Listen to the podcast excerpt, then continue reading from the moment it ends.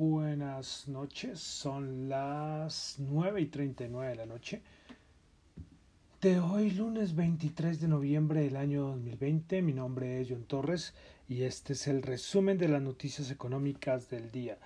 Saludo a los que están escuchando en ese momento en vivo en Radio Dato Economía, los que escuchan nuestro podcast en Spotify y también los que nos escuchan en YouTube. Bueno, entonces vamos a comenzar. Qué pena, qué pena. Sé que, coloqué que las nueve y media y son las nueve y cuarenta de la noche. Ah, qué pena. Ah, bueno, bueno. Entonces vamos a iniciar, comenzando semana. Bueno, y comenzamos semana con noticias de la vacuna. Nuevamente, otra noticia y seguiremos, seguiremos con esto por, por, varios, por varios días porque esto no, esto no va a parar. Los avances de las fase 3 de las vacunas siguen adelante, entonces esto serán noticias día a día. Pues hoy fue AstraZeneca la que está organizando, la que está desarrollando entre Oxford y AstraZeneca, que anunciaron su vacuna AZD1222 contra el COVID-19. Eh, ¿Qué vamos a resaltar? Pues ellos hicieron algunas pruebas y encontraron que en promedio la eficacia media de la vacuna es del 70%. La capacidad de esta vacuna sería hasta 3 mil millones de dosis en el 2021.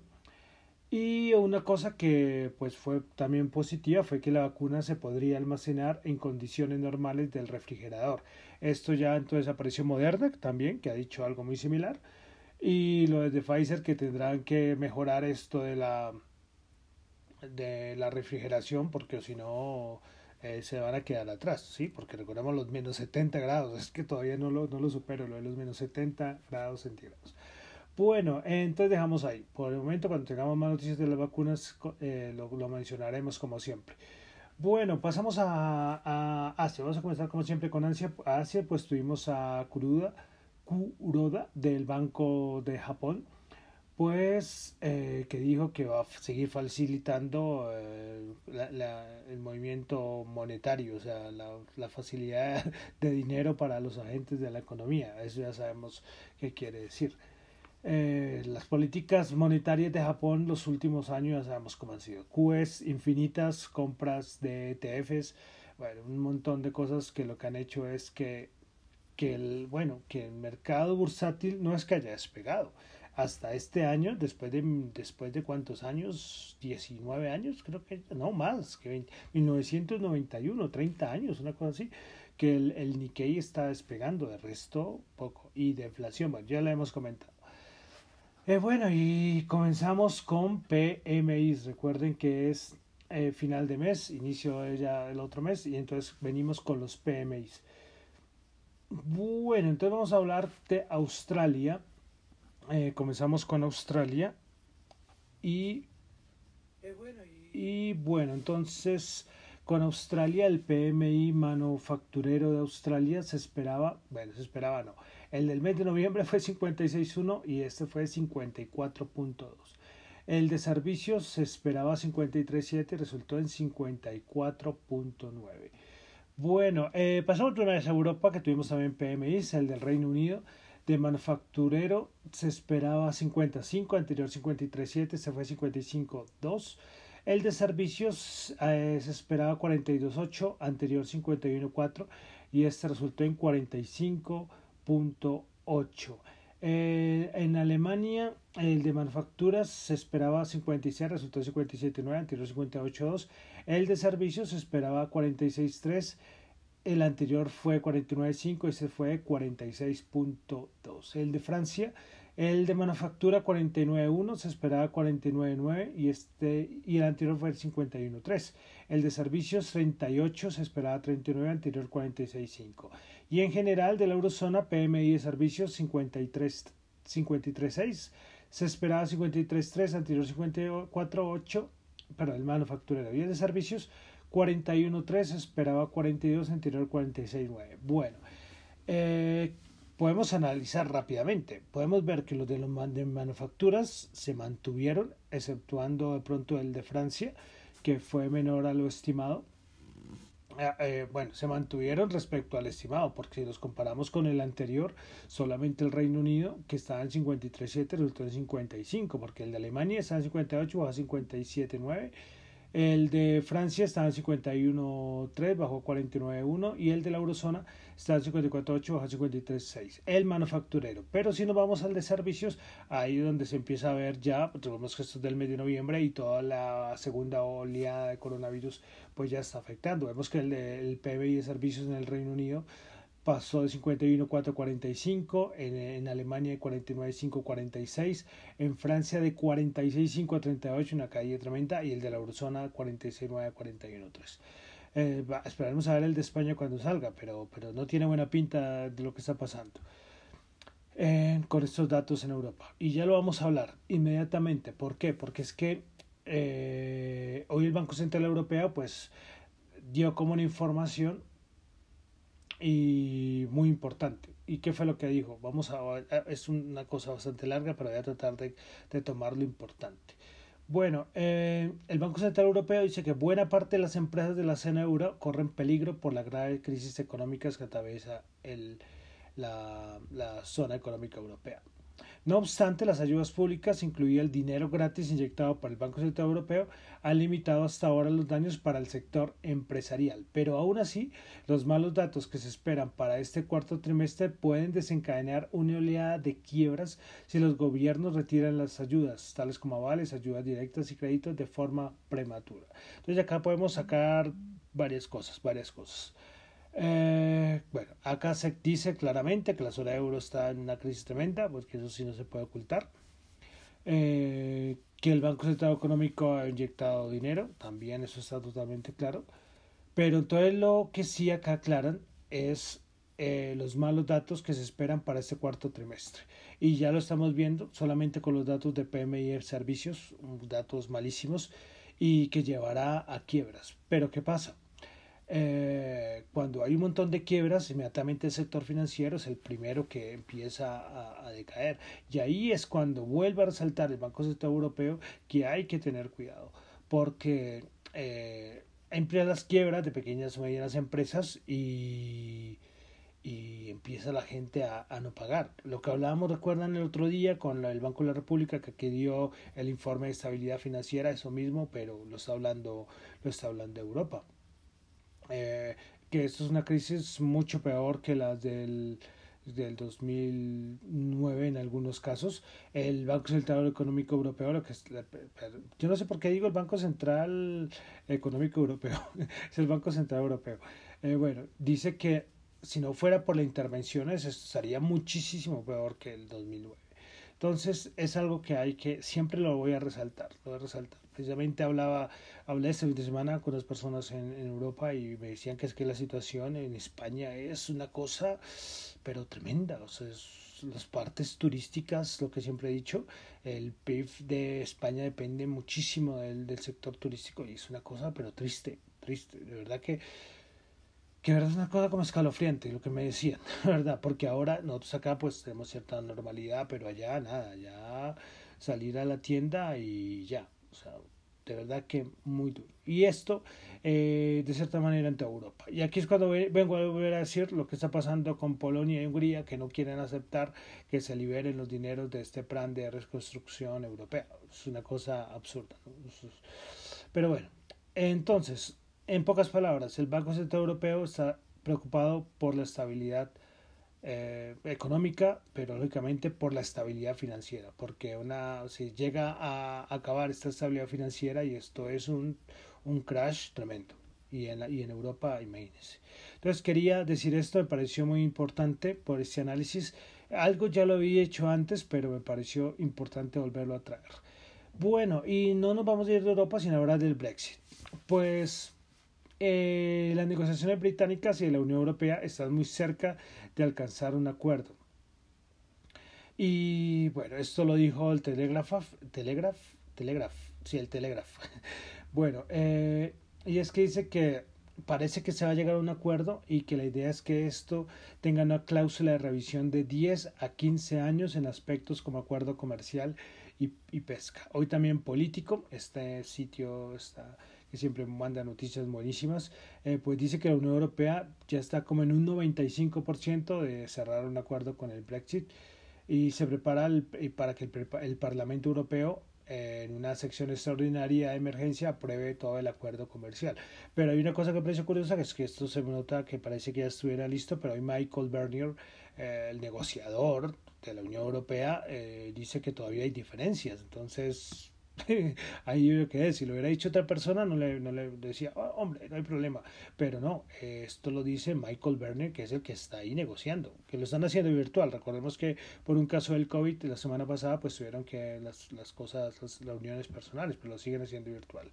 Bueno, entonces ahí queda la, la cosa y veremos a, a, ver, a ver, parece que ya, ya está a punto de reventar lo del Brexit y que llegar a ese acuerdo. Recordemos que colocamos eh, la semana pasada, yo hablé como los escenarios, eh, qué pasaría si no se llega, no se llega a un acuerdo, pero, pero parece que sí. Pero como le digo, hoy salió Michael Bernier a decir esto, pues uno dice, hombre, pues uno ahí le entran las dudas. Bueno, pasamos a Estados Unidos. Seguimos aquí también con PMIs. PMI manufacturero 56.7. En máximo yo no sé cuántos años. Se esperaba 53, anterior 53.4. Buenísimo. PMI de servicios se esperaba 55, el anterior 56.9 y 57.7. O sea, los Estados Unidos me sorprende datos buenísimos estos. Y, y, no sé con estos datos, a ver, y son del mes de noviembre, o sea, no son datos de, de hace meses, son de noviembre. Bueno. Bueno, hoy tuvimos algunos representantes de la Reserva Federal eh, hablando. Eh, vamos a resaltar a Barkin de la Fed de Richmond. Eh, dice que las tarifas han sido bajas, para las tarifas no, las tasas han sido bajas y es posible que se mantengan bajas durante un tiempo. Nada novedoso. Eh, Evans de la Fed de Chicago dice que la economía estadounidense continúa recuperándose, que no ve que la inflación suba al 2% hasta el 2022 o tal vez hasta el 2023. Y no espera que los tipos de interés suban hasta finales de 2023 y 2024. O sea, nada súper novedoso, ¿no? Eh, pero bueno, era, quería contarlos porque han hablado miembros de la FED esos días un montón. Bueno, eh, listo. Eh, algo muy importante y es que eh, yo les comenté, creo que fue, sí lo que hace comentar, creo que la semana pasada, que se estaba hablando de Janet Yellen como que iba a ser ocupar el puesto que actualmente tiene, tiene Munishin, pues lo va a ocupar Janet Yellen, parece, casi 99.9 que sí. Y eso fue una noticia, a los mercados les encantó. Y es que Janet Yellen le, le, le, gusta el, eh, la emisión de dinero eh, y salió en el 2016 cuando estaba en el cargo de presidente de la Reserva Federal eh, con que con una frase que dijo fue algo como que la Reserva Federal podría en algún momento comprar bonos y comprar acciones. Imagínense eso esto me acuerdo, y hoy fue que yo coloqué el video en Twitter, hoy lo coloqué para que lo vieran, porque, porque yo sinceramente me acordaba y fue cuando todo el mundo empezó a recordar esto, y claro, los mercados tienen muy buenos recuerdos de, de Janet Yellen. Y también, aunque esto no es en este momento, pero respecto a Yellen, también coloqué en mi Twitter el video que aparece, el, que ella está frente al Congreso dando una declaración y aparece atrás una persona con un aviso de compra Bitcoin. y todo fue en Yellen. O sea, pues, eh, recuerdos, recuerdos. Pues parece que la vamos a volver a tener desde el otro año, eh, porque parece que se va a encargar entonces del, del Tesoro de los Estados Unidos. Sería la primera mujer que ocupa este puesto, igual como ella fue la primera mujer que ocupó el puesto de presidenta de la Reserva Federal. Bueno, según Estados Unidos, dos cositas más. Eh, hoy Donald Trump, y eso fue, no sé, hace como a las 6 de la, no, 7 de la noche hora Bogotá, pues salió a decir que de cierta manera que bueno, que empiecen a cuadrar todo para los protocolos para empezar el cambio de mandato. Ya bajando la guardia, yo creo que ya, ya Donald Trump ya dijo, esto ya no va para ningún lado. Él seguirá de pronto diciendo que ganó las elecciones, pero esto ya no va para ningún lado y pues ahí, ahí queda. Entonces hoy fue una noticia que también a los mercados en su momento estaban los futuros y abrieron y ¡buah! Eh, y para arriba, porque ya es como, hombre, eh, ya por fin Trump está aceptando la, la, derrota presidencial. Eh, no es que tenga mucho impacto porque ya, ya, se, ya se ha descontado hace mucho que Biden ya es presidente, pero, pero, pero Trump seguía ahí, ahí dándole, dándole, dándole y hombre, ya parece que por fin ya, ya se rinde. Eh, bueno, y hoy también salió una noticia que yo sinceramente le respondí a alguien en Twitter y es que salió que la Casa Blanca estaría valorando tomar nuevas acciones contra Pekín. Bueno, vamos, que este es que ya Trump ya está de salida. O sea, ya lo que haga ahorita de pronto ahí eh, mareará un poco la cosa, pero, pero ya Trump está de salida, ya las cosas ya ahí, ya hasta ahí llegan entonces ya como les digo, ya Trump está de salida, ya no hay cosas, más cosas que, que agregar ahí, podrá, como les digo, podrá marear un poco la vaina, pero, perdón, la cosa, y colocar algunas medidas, ya, ya lo había dicho hace unas semanas, pero, pero ya es como, como bueno, ya un poco como despechado, ya con, con ya resignación total. Sí, entonces como que ni siquiera el mercado le dio, imagínense, antes esto hubiera sido un 2% abajo en los mercados, pero mire, nada, nada, ni reacción, nada. Bueno, pasamos a Colombia. Eh, tuvimos la encuesta de opinión financiera F Desarrollo.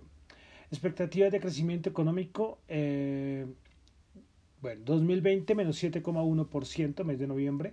La anterior había sido 7,1%, entonces una caída de menos 7,1%, entonces se mantuvo igual. Para el 2021 en el octubre era el 4% y esta vez subió al 4.5%.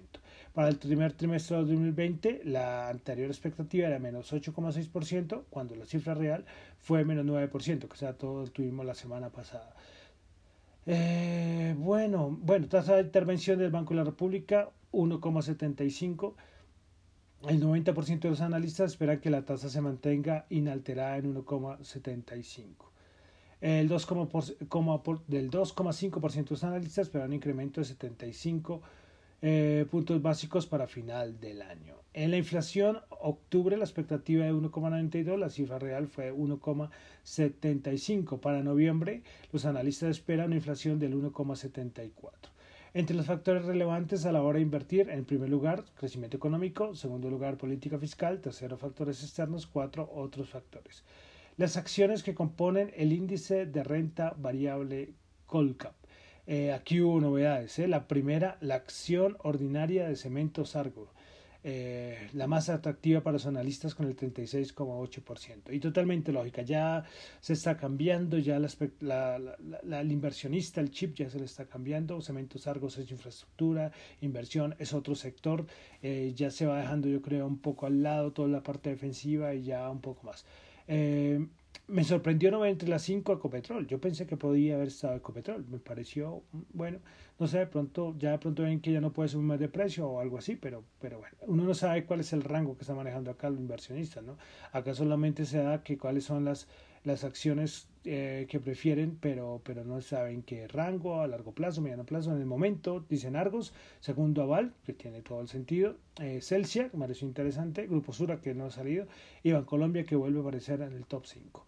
Bueno, y para finalizar de Colombia, el comercio, eh, que tuvimos el día sin IVA y pues el comercio vendió 5,8 billones en el tercer día sin IVA, un increcimiento en pesos de 1,4 billones y, por, y en porcentaje de 40% frente a los ingresos obtenidos por los comerciantes en los dos días anteriores de los días sin IVA.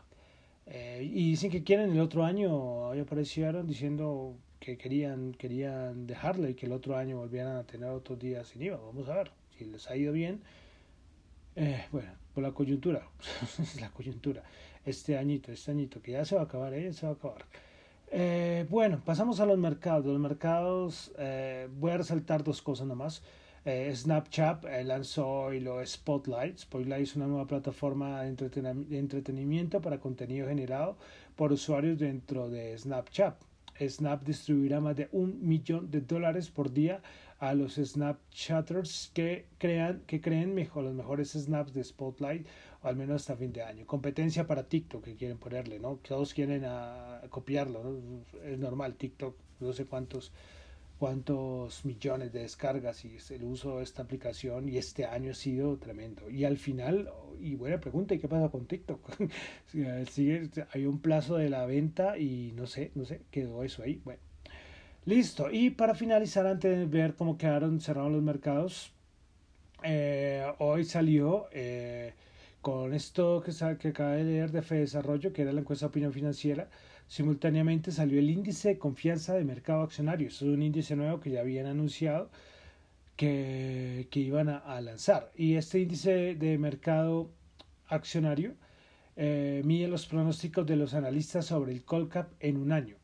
Entonces, eh, vamos a mencionar que es eh, en noviembre el índice de confianza de mercado accionario se ubicó en 100%, lo que representa un aumento de 11,4 eh, puntos frente al mes anterior y un aumento de 16,7 frente al mismo del 2019. Pero también aquí se muestra el índice de resiliencia y el índice de resiliencia es el que mide la proporción de los analistas que considera que el Colcap tiene la capacidad de recuperarse un día después de una caída potencial del mismo.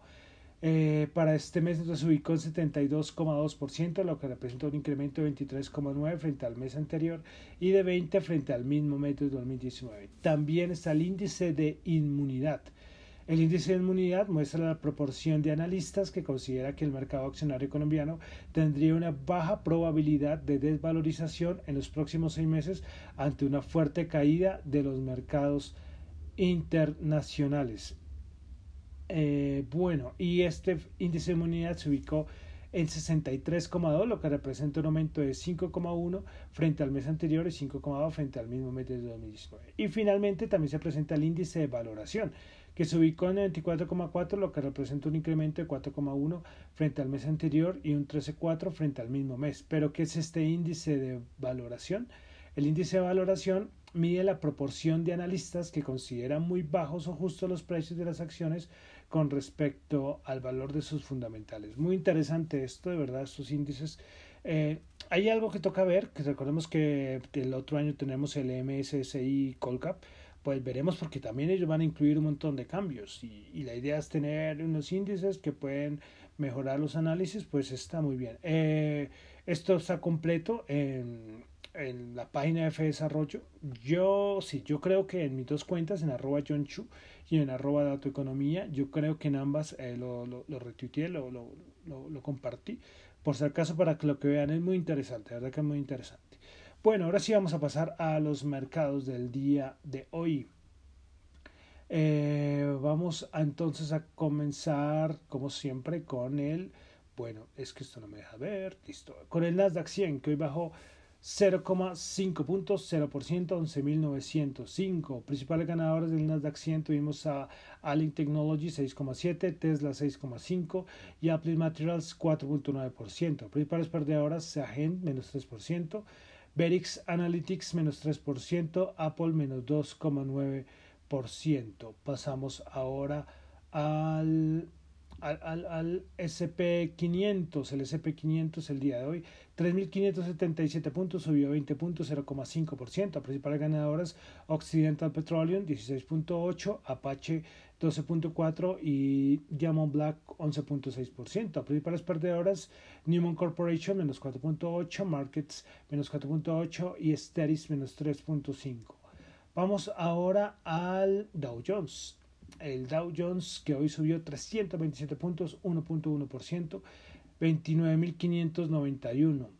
Eh, hubo un momento que estaban bajando los mercados, pero salió esa noticia de de Yellen y se impulsó. Y miren, el, el subió, terminó subiendo 327 puntos el Dow Jones. Bueno, principales ganadoras ExxonMobil 6.5, Chevron 6.1%, Boeing 5.9%. Principales perdedoras Apple menos 2.9, Johnson Johnson menos 1% y Pfizer menos 0.4%. Vamos a la Bolsa de Valores de Colombia, el índice Colcap subió 8 puntos, 0.6%, 1.247. Principales ganadoras con concreto, 8.28%. ¿Qué pasaría con concreto? Una subida importante. Preferencia Coffee Colombia 4.4 y Semargos Ordinaria 2.5%. Principales perdedoras ISA menos 4.3%, Fabricato menos 1.6% y Éxito menos 0.7%. Y bueno, vamos al petróleo. El WTI 42.8 subió 0.4 el Brain 45.7 subió 0.6. Oro, caída muy fuerte la del oro el día de hoy. 1835, bajó 34. Yo decía, algo me falta para analizar del oro. Es que esta caída es absurda. Eh, bueno, y Bitcoin 18.476 bajó 184. Eso se supone que lo que hace subir al Bitcoin es algo muy relacionado con el oro, por, eh, para, eh, como resguardo de valor, protegerse contra la inflación. Bueno, Pero, pero yo no sé entonces qué está, qué está pasando, porque, porque esta caída del oro muy fuerte y puede y tiene espacio para bajar un montón, un montón, perdón. Eh, bueno, esperaremos, estaremos pendientes a ver qué pasará con el oro, pero, pero sí, curiosa, muy fuerte esa Yo sí ya había visto y hasta el compartimento en Twitter que está saliendo mucho de fondos de oro, mucho dinero y que está dando a renta variable, pero, pero, pero curioso es como les digo, porque el Bitcoin parece que ya está por otro lado, ¿sí? Una bajada muy poca. Eh, y bueno, y lo que siempre he dicho, el Bitcoin es la criptomoneda principal, pero a la par hay un montón de criptomonedas que han estado subiendo los últimos días un montón.